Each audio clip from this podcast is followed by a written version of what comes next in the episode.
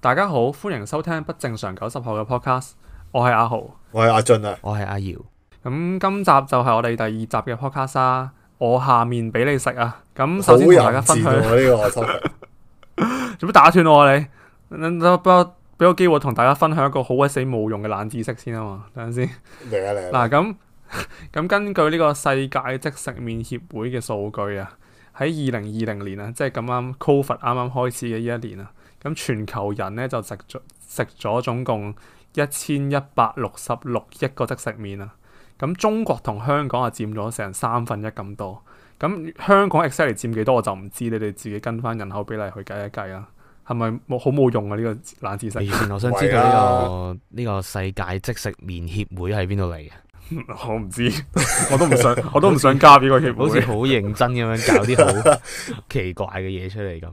anyway，我都唔想我都唔唔知佢點樣統計到呢個數出嚟啦。但係但係 anyway 啦，即係即係想講大家好似好中意食即食麵，或者係因為 Covid 冇得揀先食即食麵啦。我唔知啦，呢、個就 唔係啦，我諗呢幾日香港橫掃呢個超級市場嘅景象，我諗即食麵都冇得幸免㗎啦。都都係嘅，即係焗係焗住食啊。但係你覺得係焗住食定真係想食先？咁呢個情況都係儲翻啲乾貨好啲嘅，咁即食麵嚟講就比較方便咯。同埋我諗其實有啲嗯人佢、你見落超級市場咧，好好誇張，咩都冇晒，即係大家都儲糧啊嘛，攞攞晒啲嘢食翻屋企。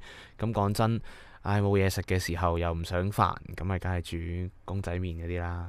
都都係嘅，即係大家貪方便咯，煮煮即食麵嘅原因，即係我覺得我覺得好大程度啦，好多時都係貪貪方便啊，貪快啊。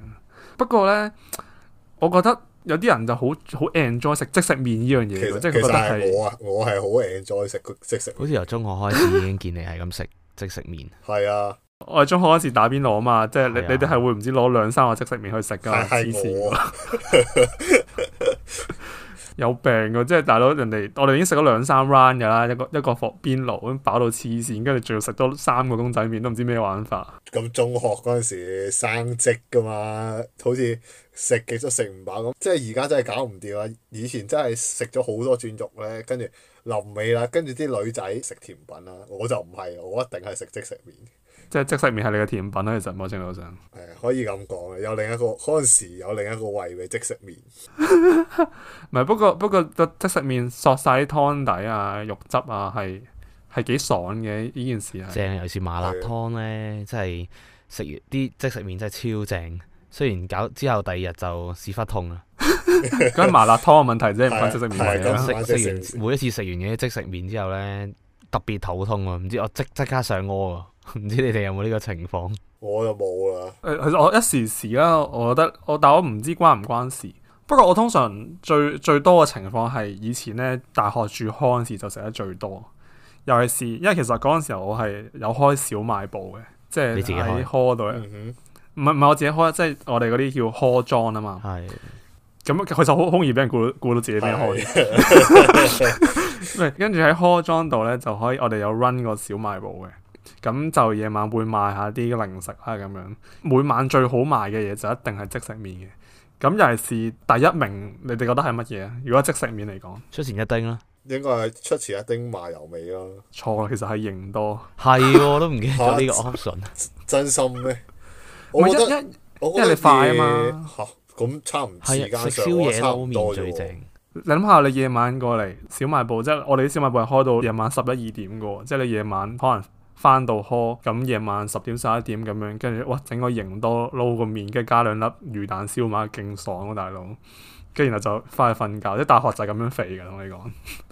通常你哋會唔會咧一次過煮多幾個麵，跟住 share 咁樣嘅喺 hall 嗰陣？你講同幾個 friend share share 即係一兜公仔麵，係啊，因為以前咧，你住 hall 咧，common room 度咧，一見到你煮麵咧，咪全部人衝晒出嚟，跟住明明我煮緊一個麵啦，已已經俾人攞晒咯，我自己都冇得食，好咁我又惡啊啲人。冇，好衰啊！我真係冇，因為我我嗰陣時候咧，我係嗰啲攞啲打邊爐嗰啲煲咧，跟住就放喺自己間房度，跟住然後喺間房度自己煮自咯。私自私煲自私食啊，係啊，啊我唔會出唔會出 pantry 煮咯，所以就冇呢個問題發生。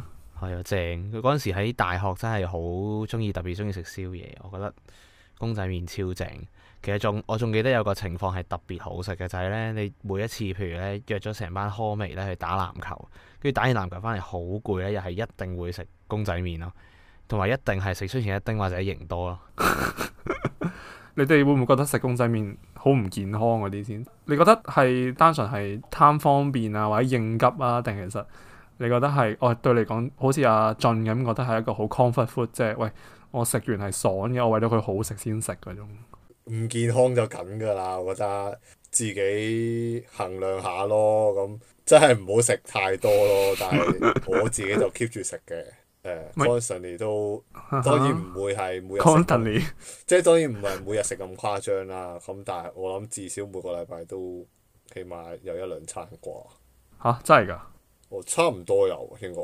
阿耀咧，反而我自己呢，就係、近排自己租咗個地方玩錄音咁樣啦。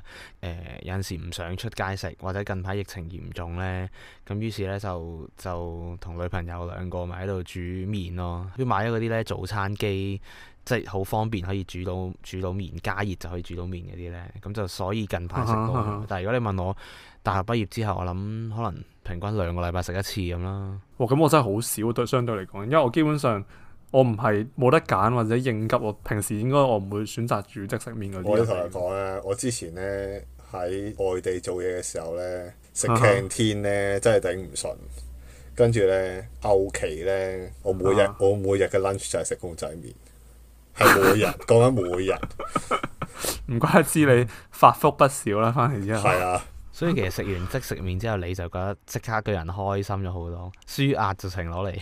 係啊，你係咁喺嗰啲環境又冇乜特別嘅方法俾你解壓嘅話，咁食一種你中意食嘅嘢都係一個解壓方法嚟嘅正，我自己覺得啦。係真係好爽嘅，其實我都即係頭先聽你咁樣講，我都仲諗起一個情況，就係、可能你去外地呢，無論係一個長嘅旅行啊，或者啲 exchange 嗰啲呢，特別掛住香港啲嘢食呢，就唔知點解會去嗰啲唐人街啊，跟住就買個公仔麵，買個出前一丁翻嚟食咁樣嘅喎。我係啊，呢、個我覺得即係你要變咗係你嘅一種習慣咯，真係。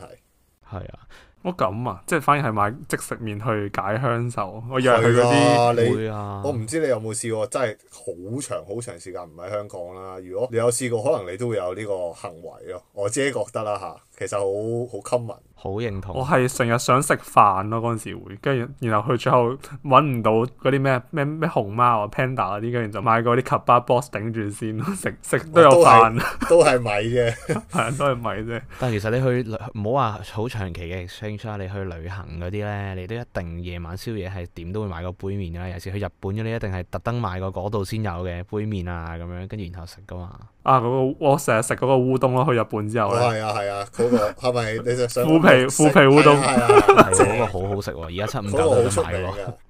依家依家有啊嘛，即十蚊一個啊嘛，位好似係啊成日食嗰個腐皮烏冬有一排，跟住我朝朝食早餐食嗰個咯，有一有一期。你如果你咁樣講我，我話真係有啊。但係講翻即食麵啊，咁我哋講咗咁多唔同地方、唔同場景呢，即係我自己覺得都係喺屋企煮嘅最自在咯。咁屋企煮我有我覺得係，我覺得你煮好似感覺個心舒服啲啦，即係唔係懶到就咁煲個水，倒個水落去就算啦。起碼你好似真係有煮啲嘢咁樣。係啊係啊，喂，咁講起呢樣嘢，我想知大家煮公仔麵有咩特別嘅習慣呢？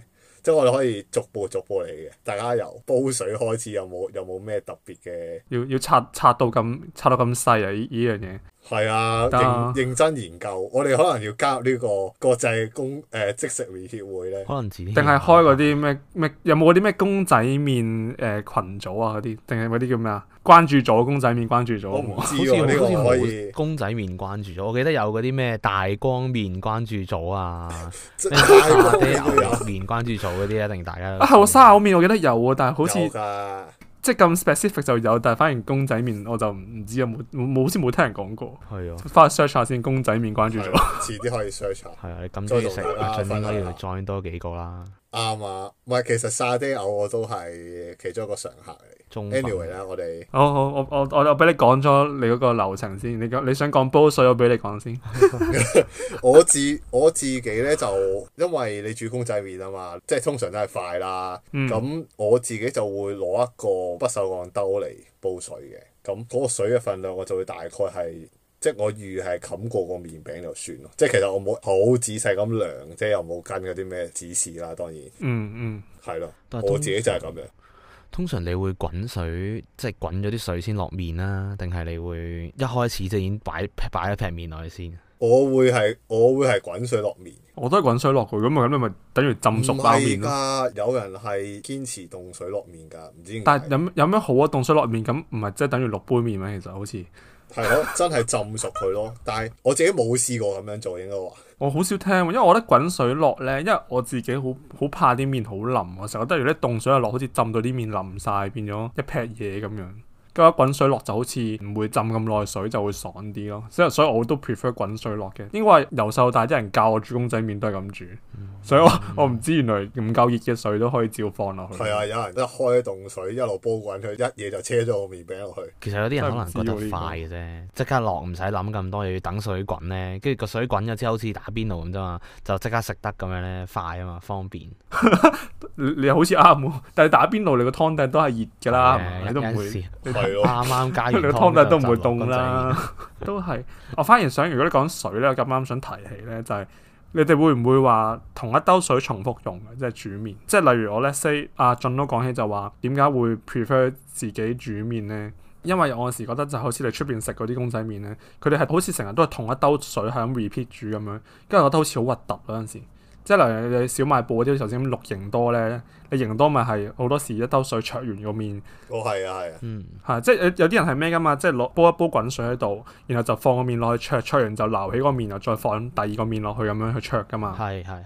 即係佢係灼熟個面咁樣嘛。咁我覺得呢個煲水就好核突咯。每一包面嗰啲好似咩防腐劑啊，溶晒落去個兜水度，跟住就係咁重複用，所以我就接受唔到同個煲水係咁攞嚟煮面咯。我冇試過，因為我通常都係煮俾自己食，所以我煮就唔會有呢個情況咯。嗯如，果我同女朋啊友兩個煮就會，我哋就會用同一兜水嘅，因為啲人成日話即係嗰啲棕櫚油嗰啲唔好食啊嘛，咁我哋咪同一兜水煮晒兩個面，跟住然後潷翻出嚟先，跟住另外呢，之後就再落粉，再用第二煲水咁樣咯。哦，係啊，呢、個就我都會做。就係類似呢種咯，即係你一好似一兜水係放湯，一兜水係真係攞嚟就咁淥灼熟個面噶嘛。 係啊係啊係啊，我係 depends on 邊一種麵。例如咧，咩叫例如邊一種面？例如咧，我因為我自己食開咧，即係講緊湯麵嘅話咧，就係出前一丁啦，同埋辛辣麵嘅。嗯，咁如果辛辣麵咧，因為你係食佢嗰個辣味同埋佢嗰個麵會，即係我自己覺得比較吸水啦，所以咧我會係落水滾水落麵，跟住咧我喺佢滾之前，因為誒，我喺佢滾之前唔係我喺佢誒， 即係煮到我覺得係適合嘅時間之前嘅一分鐘咧，我就會落粉，咁嗰啲粉嘅味咪會落咗啲湯，咁而個麵又索咗啲湯，咁咪比較索味咯。我自己係咁諗。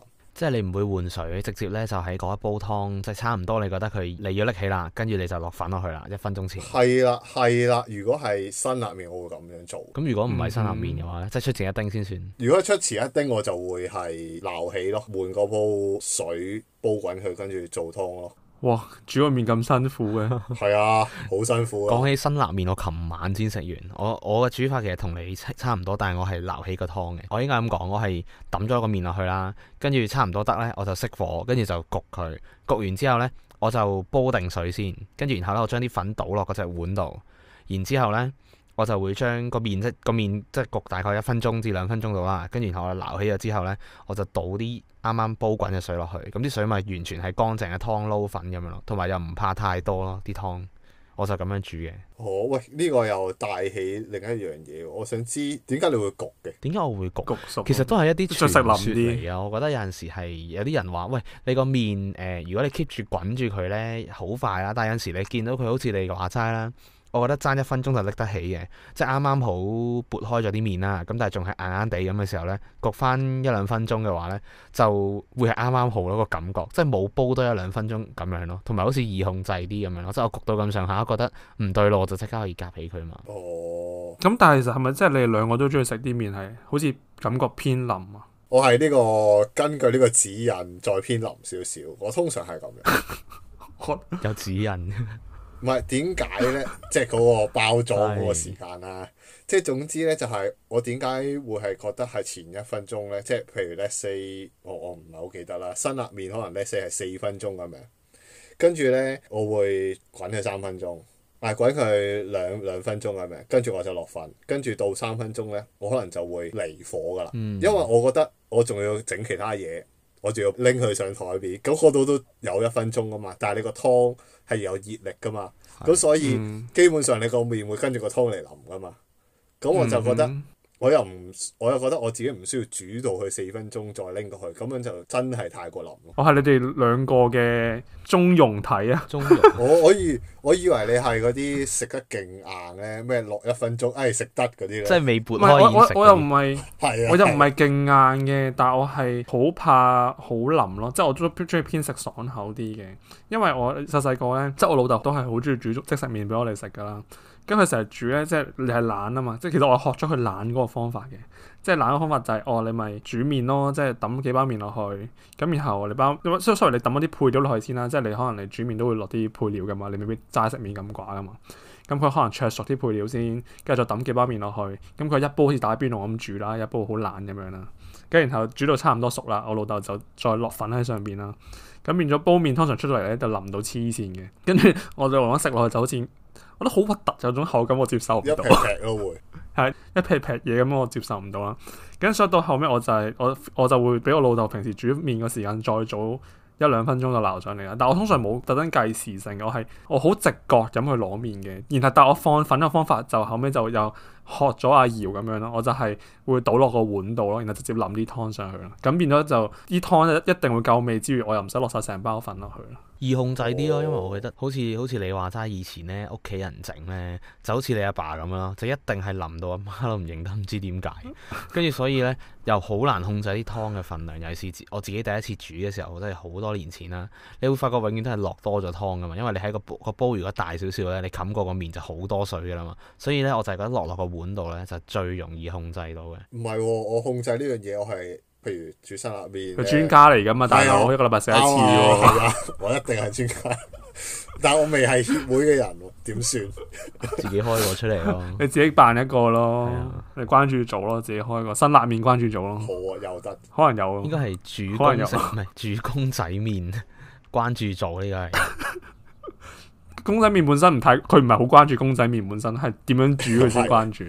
anyway 啦，咁咁我係即係頭先講辛辣麵嗰度咧，我係會落粉之前，我係一定會倒咗啲水咯，即係唔係倒晒，即係倒咁啲，倒到我覺得係我食用嘅湯嗰份量，我先再落粉。唔係咁，我調翻轉，我倒嗰啲粉落個碗度先，咁我倒幾多水落去，咪啊就係我食用嘅唔份係量咯。我你嗰個碗你入嘅面着眼點係嗰個湯嗰個味嗰個濃度啊嘛，同埋嗰個味精粉嗰個份量啊嘛。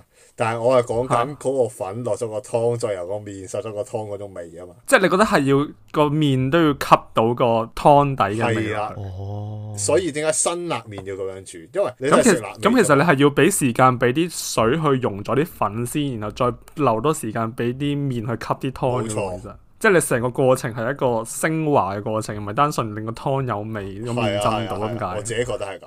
哇，好好好有學問喎、咁但係你會唔會？反而我諗起頭先我焗嗰個方法呢，你咪可以整完之後，即係你譬如你已經整個麵整咗一半先啦，一半然後就倒個湯落個碗度，然之後再焗佢一半咁咪得咯，焗佢兩分鐘咁咪得咯。呢個都係一個方法嚟嘅。其實我你頭先都講開屋企人煮啦，其實我阿媽咧以前就係咁樣煮俾我食嘅。哦，有一次泡麵，其實我覺得嗰啲大快活泡麵，其實我冇乜特別原因唔用呢個方法， 不過不過我真單純因為諗唔到啦。係諗唔到點解。唔係唔係諗唔到個方法，係我諗唔到有咩原因要咁樣做。嗯 OK，頭先我自己都講咧，因為我我都想知其實你哋食公仔麵會落啲乜嘢，因為我自己最懶通常係打兩隻蛋落去嘅。咁但係成日就咁打兩隻蛋落去咧，跟住就佢就變咗蛋花湯咁樣噶啦嘛。但我又懶啦，即係我想又即係等佢冇咁寡啲味。咁但係其實即係如果你想好食啲，應該係煎煎埋隻蛋放喺面咁樣，即係例如係可能嗰啲叫咩荷包蛋咧，你篤穿嗰啲蛋蛋漿流落去咪好好正咁樣落去撈麵。咁但係我通常我懶咧就咁打個蛋落去就算嗰陣時候。咁但係你哋會唔會話特別去買啲乜嘢去配配公仔麵先？我覺得蛋係一定要有啊，係啊即係你頭先講講，我覺得要試唔同嘅蛋添，即係咧你淨係荷包蛋啦，但可能我會試下温泉蛋啊，誒、哇！你有太會唔會太講究？啊誒溏心蛋啊、炒蛋啊、烚蛋啊，總之總之係蛋都試一次，睇下邊個好食啲咯。即係其實你個着眼點喺蛋度，唔喺面 度。阿阿俊咧，阿俊咧，我自己其實就通常都係淥啲丸啊或者蟹柳啊，即係都係除咗辛辣麵啦。即係其實我真係好中意食辛辣麵。即係面唔粉溝係面啊，辛粉。辣麵係有時睇下嗰日想唔想食芝士嗰啲味咯。如果係嘅話，就會離火之後即刻落塊芝士喺面咯，咁等佢慢慢溶，哦脂肪炸係彈。極度肥。即係阿俊呢個方法咧係好好嘅，其實因為點解咧？有陣時咧，你芝士咧，你咪想有拉絲嗰個感覺嘅。咁但係咧，佢就有啲芝士粉咧係做唔到呢個效果啊嘛，一定係一塊塊嘅芝士落落去咧，先可以做到嗰個好好正拉嚟拉去嗰個感覺。同埋其實個湯咧都會溶埋落去，我成日覺得個芝士。係啊，所以其實你落咗芝士咧，成個辛辣麵係冇咁辣嘅。但我想問你買啲芝士係嗰啲一片片嗰啲即食，定係嗰啲一包包一條條我係嗰食啲頹芝士皮一塊芝士嗰啲， 即係以前以前小學用嚟夾，嘅麵包？ 嗰啲即食芝士但係係嗰啲唔係唔溶嘅咩？係唔咯。啊係㗎？你嗰啲你放耐少少，我成日覺得你會食埋張紙都唔知啊。唔係，所以我咪話啦，你一離火你就落落去，咁我去到拎好搞好晒所有嘢啦，我擺到上台面啦，佢就差唔多，嗯，我真係要試下喎呢、個，好似好好正咁啊！攞去試下咯。我覺得比較方便簡單。我之前打邊爐我有試過咯，但我整親落去咧都係消失咗喺啲碗湯入邊咯，即係佢冇嗰種人哋想啲好靚好靚嗰啲拉絲嗰種效果係做唔到，一係就溶咗唔見咗，一係就成劈芝士黐喺啲面上面唔溶咯。我覺得拉絲係比較難嘅，真係。我覺得拉絲可能係條一條嗰啲先得。係啊，即係好即係好似成個煮出嚟都係得啲面咧係。即係一兩條面上面揩到芝士，然後最後都係用晒喺湯底度咯。我自己就食個味嘅啫，其實。 O K，嗯即係如果我落塊芝士上去就係咁。蛋其實我都會有時都會落嘅，因為你嗰啲辣味加蛋呢，如果你就咁，其實好簡單，真係就咁懟隻蛋落去就得嘅。即係你都即係就有咁得拍隻佢生蛋落去。咁嗯佢會自己熟噶嘛？唔係唔係，我我即係知我咪話我都係拍隻生蛋落去，但係你會變咗蛋花湯咁樣噶嘛？唔係嗱，我想知啊，你係幾時打隻蛋落去啊？咪就係臨尾臨尾誒個面就係得嗰陣時，我就咁趴隻蛋落去咯。你搞唔搞佢啊？我咁我唔搞，但係我意思係你，我覺得係如果我有心機嘅話，我會 prefer 荷包蛋嗰種多啲啫。即係我中意有啲口感多過好似一濕濕蛋咁樣。 哦，但唔係啊，我覺得如果襯辛辣面應該係幾好味，即係我自己嘅經驗。佢係辛辣麵代言人， 唔好意思啊，又係冇收廣告費，係咁喺度講個牌子名 anyway 啦。但係即係如果係出前一丁嗰啲比較淡味啲嘅麵呢，佢係唔係好夾啊？你咁嘅食法，如果係出前一丁就唔係好夾嘅，我覺得。如果你出時一丁啲粉係倒落個碗度，就你就唔覺得淡味噶啦。冇錯，即係你個份量完全可以調節到咯。你可以落勁少水，你中意嘅話，一隻匙羹嘅水，但係好似撈麵咁食都得嘅。撈啊面咁食，一啲定鹹媽死咪 你，面，出時一丁媽咪面。好鹹。講起撈麵呢，我最近睇睇咗條 YouTube 片呢，跟住自己喺度試一個新嘅食法，就就係呢，煮好個麵啦，跟住唔要湯，唔要所有水，跟住留起做撈麵，跟住呢，你啲粉呢，用半包，用少少熱水開咗佢，跟住誒、呃我會落少少生蒜，落少少葱喺、個喺嗰個醬上面，跟住呢，燒滾少少油，我自己用麻油啦。燒滾少少麻油，跟住一嘢車落去嗰啲葱蒜嗰度，跟住將嗰啲醬做撈麵嘅醬，超正。你咁你睇嚟真係 enjoy 食公仔麵，對我嚟講切蒜個過程已經哦已經唔係啊已經超過咗煮公仔麵嘅時因為間。屋企人因為屋企人通常切好咗喺度， O K，嗯因為葱蒜屋企人都係切好咗，劈咗喺雪櫃，所以我就就咁攞嚟用。呢個整法有啲似嗰啲係咪嗰啲嗰啲川菜嗰啲咧？佢哋咪會煮葱係油啊，麵其然後實就其實佢就滲啲油落去啊嘛。冇錯，其實佢本身係一個麻辣撈麵嚟嘅，嗰、個醬其實可以落少少辣椒醬，跟住最後加少少花椒油。咁樣就係一個麻辣撈麵。不過最近呢個疫情嘅環境咧，唔敢食得太熱氣， 所以就費事。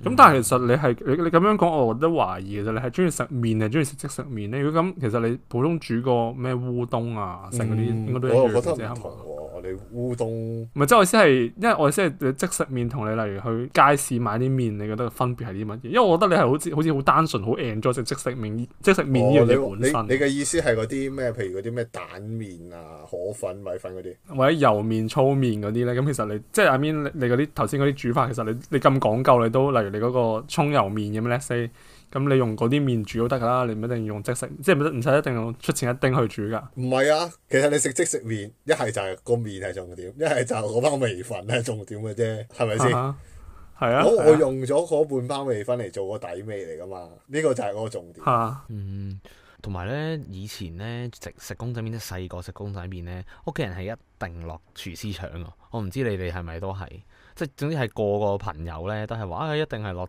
落兩三條廚師腸落去食嘅喎。因為腸蛋麵啊嘛，我覺得我本身麻麻地廚師腸呢樣嘢，我寧願食餐餐肉蛋麵嘅尷。尬位係咧，如果如果屋企有一罐咧，你開咗一罐，你切兩片落去啦，或者三片落去啦，其他又要擺埋佢㗎啊嘛，最煩係呢樣嘢。都都係嘅，但係變咗我後尾依家我會揀可能類似嗰啲德國腸嗰種咯，即係腸因為我覺得嗰種口感好過廚師腸，同埋你而家都冇咗廚師腸啦，新嗰個牌子誒難食啲渣過我覺得以前咯，真係佢講起口感呢樣嘢咧，我覺得咧有隻麵咧叫做薯仔麵咧，口感好正。佢咧，我唔知你哋有冇食過啦，係細個嘅回憶，我好細個已經有食。我記得之前好似有聽過呢樣嘢，但係好似我由細真到係好大都冇聽過，好耐薯仔湯喎麵我都聽過，我擺埋一齊我就佢唔係知始咩祖嚟。嚟，佢係韓國公仔麵嘅始祖，即係喺未有嗰啲咩芝士麵、未有辛辣麵都好啦，好多年前已經有呢個薯仔麵出現咗我喺香港。我記得係咪黃色包裝啊？嗯，唔係嘅，佢係有少少銀色、黑色咁樣嘅。啊咁我咁我唔知係啊。啊，銀色、唔黑知色、真係唔紅色知咁咩嚟樣嘅。佢呢個口感呢，誒、其實呢係偏腍嘅，即係可能阿豪呢就好唔中意嘅，但係佢個口感係腍腍地，誒、腍中帶爽，好難解釋俾你聽。啲腍中帶爽 係好正好虛嘅嘅。講嘢，係啊，食食淋咗個薯條咁樣好難捉摸啊！佢嘅薯仔薯仔麵一定係 top three，即係起碼係我心目中嘅 top three 咯。跟住然後另外就一定係有隻不倒翁嘅芝士麵，我諗好多人都食過。係嗰隻嗰隻又係個麵質好好食，係純黃色包裝定係藍黃色包裝？啊純。黃色包裝哦，咁我知邊只。係啊啦，我就係係咪有有出杯麵㗎？佢係咪好似？好似有好似有，我都記得，因為我就好似買過佢啲杯麵咯，但我唔知但佢係有我記得個麵質係差好遠，係啊，即係煮嗰只係好食好多。一定係，就算出剩一丁啲杯麵都係咁嘅，一定係煮好食好多。我係啊好中意佢嗰個麵質，所以一頭頭三有兩個都係韓國麵，跟住剩翻就應該係出前一丁啦，我覺得。哦，但係，嗯，出前一丁其實我食嚟食去咧，通常都係最普通嗰只麻麻油味咯，同埋佢綠色係咩味我唔記得咗，深綠色係呢個豬骨雞啊濃，湯啊味豬骨啊，係係啊，咯，呢兩隻咯最普通食得最多咯，即係由細到大食得最多呢兩隻咯。我自己會食黑蒜油味嘅，即係除咗麻油味之外，細個冇啊嘛，黑蒜唔係咩？係啊，咁係啊而家有啊，有錢先有啊嘛，唔係而㗎家咁貴，佢以前兩蚊包出前一丁哇咯，依家幾五幾多蚊幾包。多世紀之前啊，大佬， 而家五我五蚊包有冇 out 有冇 out 到係咪五蚊？如果你齋買一包應該唔得啊，五蚊都純買一包嘅話，太貴啦，啊出前一丁，所以我哋我哋啲窮人就食得起公仔麵啦。I mean，真係公仔係麵啊嗰個係牌子嘅公仔麵， 嗰個雞蓉味綠色唔啊 得，喎，我覺得公仔麵完全唔得。嗯，還好啦，你當一個代替品咯。佢因為嗯佢麻油味，如果你我都係食麻油味啦，咁佢麻油味都個味道 O K 嘅，我覺得你講公仔麵公仔麵嘅麻油味藍色啊，係嘛？係藍色啊，但係我成日公仔麵，我食得最多嘅方法係即係將佢當媽咪麵咁食。吓得就咩 咁食，哇！好好 好食咗奇啲怪防腐喎劑落去嘅落肚嘅感覺啊，大 佬你你細路仔懶啊嘛，屋企冇媽咪麵嘅，求其插包公仔麵嚇嚟你食唔住先。會唔會咁樣食嘅話，唔同嚇喎個味。但你哋但係你哋冇試過將公仔麵我淨係會如果係咁嘅話，即食麵嘅咁樣搣碎佢嚟食咧，辛辣麵係嘛？唔係啊！ 我都想睇下 你試下哇辛辛辣辣麵麵啊落咯，粉就咁樣拍都幾幾係嘢喎。 應該幾爽喎，應該。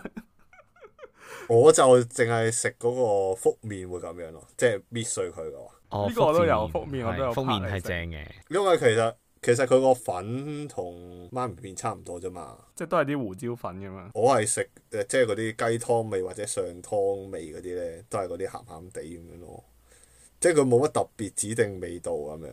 點解你 part 嚟食都咁講究嘅？唔係求其為咗福揾麵啲好似係煎炒煮炸都得噶嘛。之前有啲人整嗰啲咧嚇咩咩炒公仔麵，咩五香肉丁炒公仔麵定唔知乜嘢腸仔炒公仔麵咧，就係攞福麵嚟炒啊。我自己覺得好腍喎，如果攞嚟炒，吓？咁咁、我想問炒麵又有講究㗎，又係有分邊個牌子咩唔同唔同粗幼或者唔同牌子好啲嘅。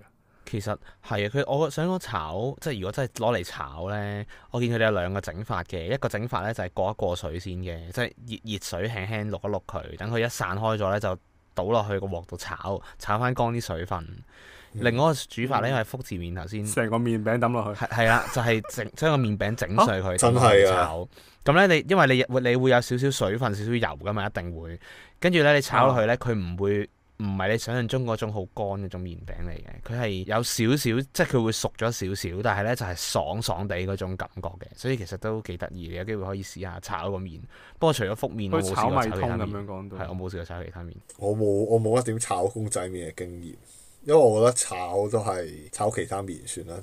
所以講到尾呢，都係落嚟食好過啦。我自己覺得呢，你如果食公仔麵呢，唔飲湯就等同於你食個食炸雞唔食雞皮一樣。你係點睇？但我覺得食炸雞、食雞皮同埋食即食麵飲湯係同一樣道理，就係慢性自殺喎。係啊，服毒嚟㗎咋，即係你基本上係拍啲味精落個胃度，增加你嘅脂肪比率。仲除咗個炸雞皮，我覺得公仔麵飲湯，因為根本 如果你假設你冇分湯啦，然後嗰啲油又喺晒度啦，跟住啲味精又喺晒度啦，總之所有嘢 喺晒度咧，勁扯喎呢件事。 係啊，好多化學品喺入邊啊，有防腐劑，有乜乜柒柒嘅。不過雖然講到咁好似咁注重健康咁啦，我哋但係但係食麵有時我都我都忍唔住飲兩啖嘅，真係幾爽嘅。雖然我自己作為一個即食麵嘅粉絲咧，我就係必然飲湯㗎啦。跟住咧，我就 bottom up 咁又冇咁搶嘅，雖然有時都係會。跟住咧，有時係覺得食到唔夠飽咧，又爭少少咧，我會點咧？我係拎一包梳打 餅出嚟配湯食。我已經諗到係點樣，跟住咩點嚟食料啊，啊好扯，點梳打餅係咩料？你當你攞包 Oreo 嚟點啦，不如你咩兩 Oreo 浸一啊浸啦。好唔夾喎。唔係 Oreo 就我有啲唔夾， 但係你會唔會好似日本嗰啲咁啊？即係人哋啲拉麵咧，咪食完之後咁又冇咁送我長啊飯嘅，唔即會係佢啊會。攞咁太浸飯啊飽，太飽啦，太飽，太飽，唔得唔得。最多都係整多個面嘅啫。梳打餅有啲長，我諗起嗰啲攞薯條點乜，即係插落啲任何食物嗰度，插落啲雪糕度啊咁樣咧， 攞啲梳打餅、薯條咁樣全部。但係真係好味啊！真係，我我接受唔到啊呢個。所以你明唔明？我一定要限制自己每個禮拜一定要唔可以食得太多公仔麵。即係我自己真係好想食，但係我每次咁樣食法真係會死。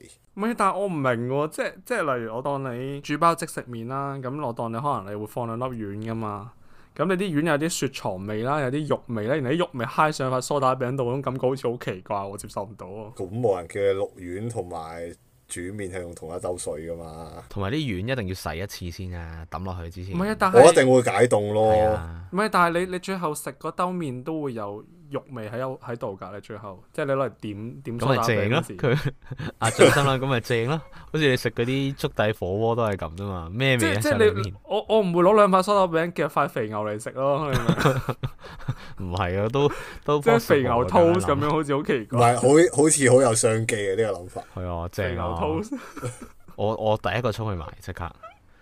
好你你試試佢咯。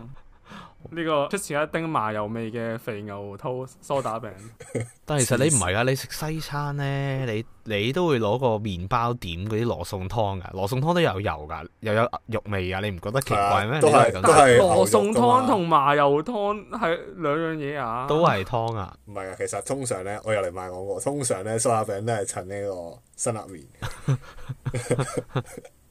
辣辣味嘅餅，係啊，你下次試下試下點下其他其他公仔麵俾啲唔得我覺得㗎要試下 Oreo 多唔啲得喎㗎，好難。我試過啦，好難食嘅，唔好食嘅。哦，即係你唔夠濃味咧，嗰塊餅係唔好食嘅。咁咩牌子嘅梳打餅係最好食啊？我哋係係咪 off 咗 topic？Anyway，我通常都係以前就買太平咯，太平梳打餅太啊，平蘇打 餅。太平係好食嘅，講真梳打餅。不過 我我純粹覺得好似咧嗰啲酒咁樣咧，而家搞到咧你唔同餅要配唔同嘅唔同嘅啱啊公仔唔係麵。我我就覺得你係嗰嗰啲唔同湯底要唔襯唔同嘅餅咯，即係今次我係辛辣麵，所以就太平。咁下次我換翻出前一唔丁，係啊， 就唔唔知要。唔係牌子啦，係嗰啲口味啦，即係譬如鹽啊、芝麻啊、香葱 啊，黐線，黐線癲佬嚟㗎！我冇聽過人咁食 食公仔麵，搞唔掂。所以你話咁食法邊有得唔肥啊？咁但係你最後唔係應該咁咁樣有個升華咩？諗到你個畫面就係、首先你煮完一兜麵出嚟啦，咁可能有有上面有隻蛋啦，咁你篤爆隻蛋嘅，哇食食咗個蛋汁麵好爽啦，跟住然後你就再浸少少餅去食啦。食埋個餅之後咧，然後就啲餅碎喺個湯度，最後就飲埋嗰碗蛋汁餅碎湯。你咁又冇咁黐線，好黐似線又核突黐線咗佬少嚟少咁樣，唔係啊，通常通常食完餅就唔會再飲湯 啦，通常都冇晒湯，我講笑啫。但我反而咧覺得咧食杯麵咧就一定可以飲咗個湯佢，即食咁麵有咩冇分個湯佢？別啊？有分係別，咯個感覺我就完全唔受唔同。到喎因為杯麵嘅湯咧細少啲，冇咁邪惡個感覺。因為杯麵係用杯裝感覺 飲得嘅，係啦，平時杯麵冇用碗嚟錯，裝所以氣味都係重感覺點。方便啲而家發覺，啊，我我諗起以前， 以前係會攞杯裝啲公仔麵食嘅，細個嘅時候，啲杯咪大隻啲嗰啲杯咧， 吓，嚇我冇試過真係，我真係冇試唔過。係可能因為細個咧，屋企人覺得，唉，我我煮咗兩個麵，我哋每人一個，你又要黐嚟食咁樣， 分少少俾你唔咁係，樣但係咯你。但係你單純貪方便有個耳仔攞住唔會辣手啊！其實都係嘅，我覺得呢個都係一個好重要嘅因素。小朋友都係咁嘅啦。係啊，小朋友係咁啊，我正本身仲諗住想問你哋平時食公仔麵會飲啲咩配？啲飯你都係飲湯配嘅，飲 湯係啊，唔使問啦。唔係唔好㗎飲嗱，唔飲係湯配公仔麵，嗱嘢飲都係一個我自己覺得都係一個學問嚟嘅。咪就係有冇餅碎嘅湯咯？唔係講湯啊，黐線佬，喂，諗起呢樣嘢，我覺得我醒起有個有個之前睇有個新聞咧，話咩飲可樂食公仔麵咧，跟住跟住結果個胃爆咗咁樣喎，即即刻穿窿喎，即刻佢唔知呢啲化學反應，有冇有冇聽聞嗰啲咁嘅嘢？你哋冇喎。係咪嗰啲嗰啲叫咩？誒、萬樂豬麵啊，唔係薯仔 麵，收埋咗兩萬樂豬喺入唔面。係即係總之類似咧，嗰邊新聞係有有條友咧，佢好開心咁樣即係佢。總之做完運動啦，好興奮，一次過懟咗兩罐可樂，跟住又食咗兩個公仔麵，跟住之後呢個胃就好痛，跟住就入醫院，跟住就發覺呢個個胃誒、呃即係穿咗個窿咁樣咯，穿咗幾個窿咁樣咯。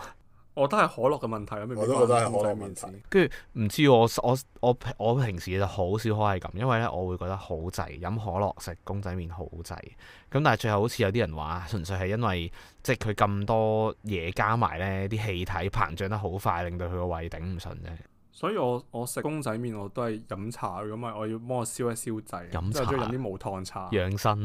唔係啊，萬面即係我講嘅茶唔係沖嗰啲熱係普洱咁咁樣樣補水， 係啊， 即係我係嗰啲即係你喺街市買，唔係即係你喺街市超市買嗰啲無糖無糖茶， O K， 即係例如你係啊，即係嗰啲咩啊咩道地咁樣咧嗰啲，我唔係啊，我我係嗰種，我就係、我就係個肚腸誒個胃穿窿嗰啲人，即係而家當然都少咗啦，但係都會飲可樂咯，又埋我覺得你可以直接研究下用可樂做湯底啊，幾好笑啊！或者整即出係啲煲可樂滾味嘅啲麵可或樂者，跟住然之後攞嚟煲個公仔麵。其實係咯。唔唔係嗱，嗯好你飲你諗下，㗎其實你你你成個邏輯係啱嘅，但係你話你好似甜品咁，公仔麵係另一個胃啊嘛。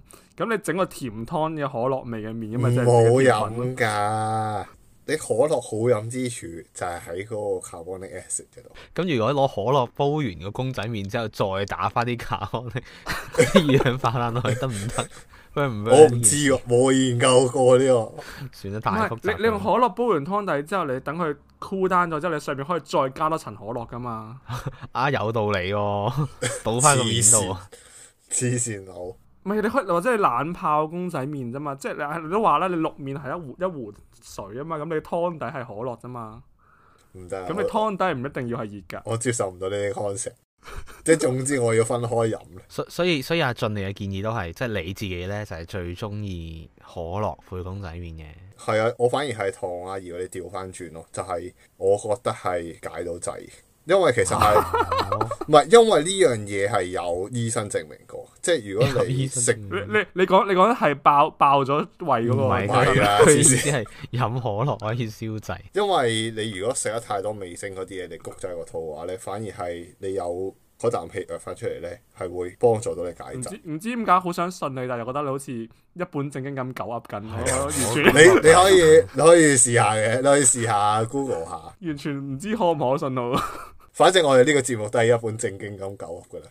我唔敢，我唔敢咁樣試。一陣間食到好滯，跟住飲完之後仲辛苦。唔係㗎，好爽㗎，你試一次啊！啊，我唔知我我覺得我今日接受唔到更加多嘅衝擊，我已經我我覺得我嘅價值觀已經有好多衝擊咗啦。誒、或者如果大家聽眾聽到啲咩其他古靈精怪嘢，好似或者仲黐線過阿俊嗰啲，可以同我哋分享翻啦。咁可以留言翻俾我哋嘅，咁或者你可以去翻我哋嘅 Facebook 或者 IG page 誒、同我哋講翻啦。咁誒、今集時間都差唔多啦，誒、拜拜。拜拜。拜。